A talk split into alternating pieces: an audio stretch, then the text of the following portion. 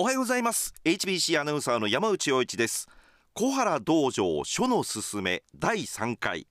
この時間は国際書道協会会長の小原道場さんにお越しいただきましてお話を伺っていきたいと思います。小原さんおはようございます。おはようございます。よろしくお願いいたします。よろしくお願いします毎月第一日曜日は小原道場書のすすめということで書の楽しさですとか魅力についてたっぷり伺っていきます、えー、小原さんはですね全国でも数少ない書道の個人美術館を北海道で開設していらっしゃいます。まあ長年の思いが叶っての書道美術館開設と伺っておりますけれどもまあそこまでの道のりなどについても合わせてお送りしていきたいと思っております。あの前回の放送ではですね全国学生書道コンクール最高賞の受賞きっかけに書への道が開かれた。そして最高賞の商品としていただいた画号が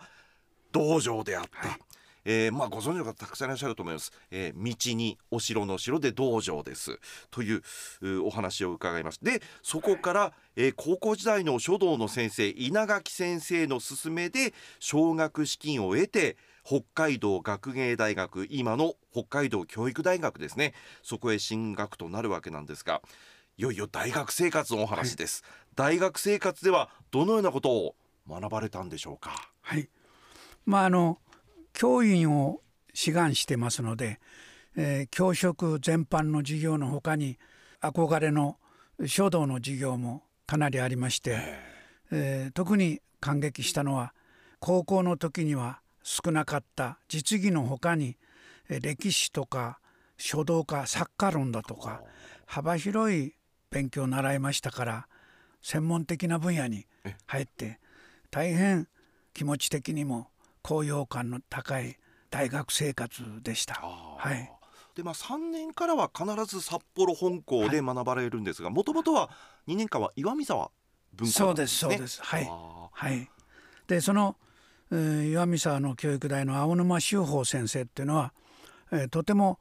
この書道教育というものに対して、えー、全国的にも熱心な先生で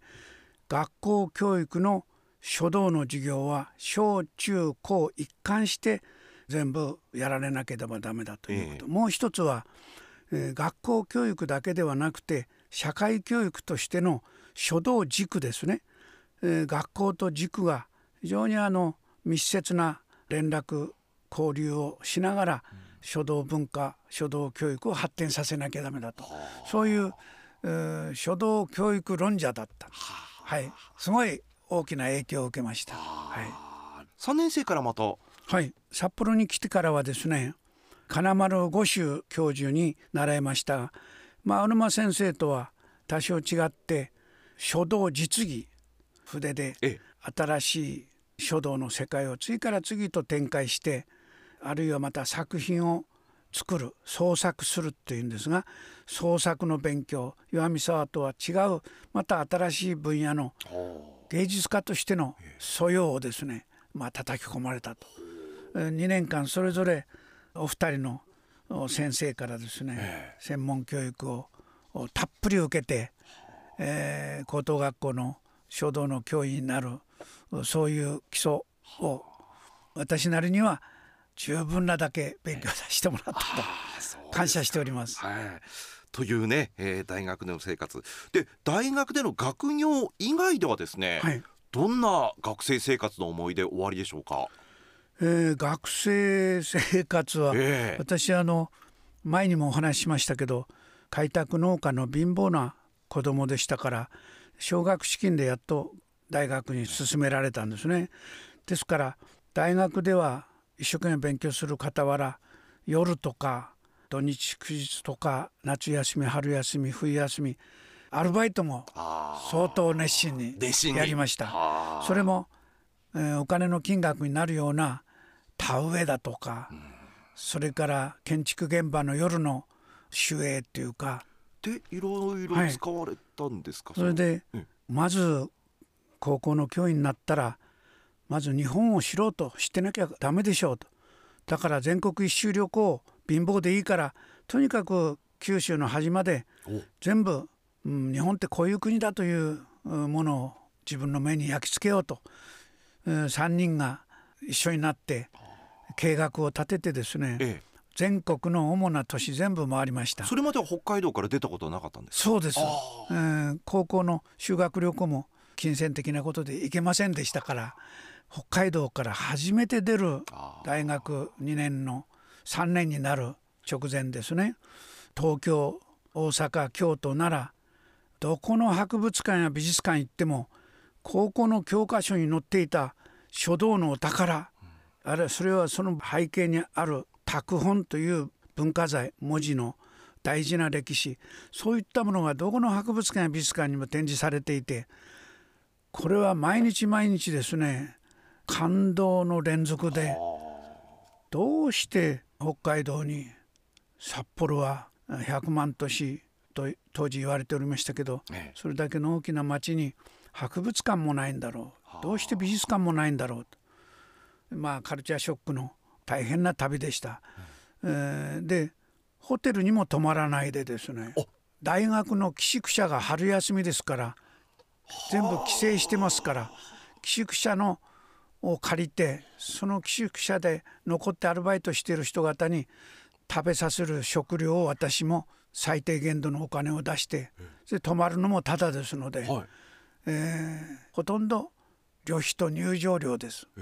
はい、はあそう。しかもね移動って言ったって今みたいに特急バンバン走ってたり急行が走ってたりみたいな感じではないですよね。はい、全部バスと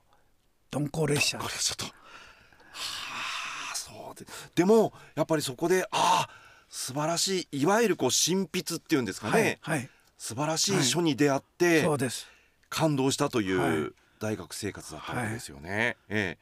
というところでですね、まあ札幌に戻ってその文化が不在であるっていう状況にどう向き合われたのかというお話はですね、はい。お時間が来てしまいましたので次回また伺いたいと思います。わかりました。はい。ではですね最後に小原道場書道美術館についてお知らせいたします。小原道場書道美術館住所は札幌市中央区北二条西2丁目札幌22ビル2階。開館時間は午前10時から午後5時まで。入館料は300円です。大学生以下は無料となっています。休館日は毎週月曜日となっております。でお知らせがございまして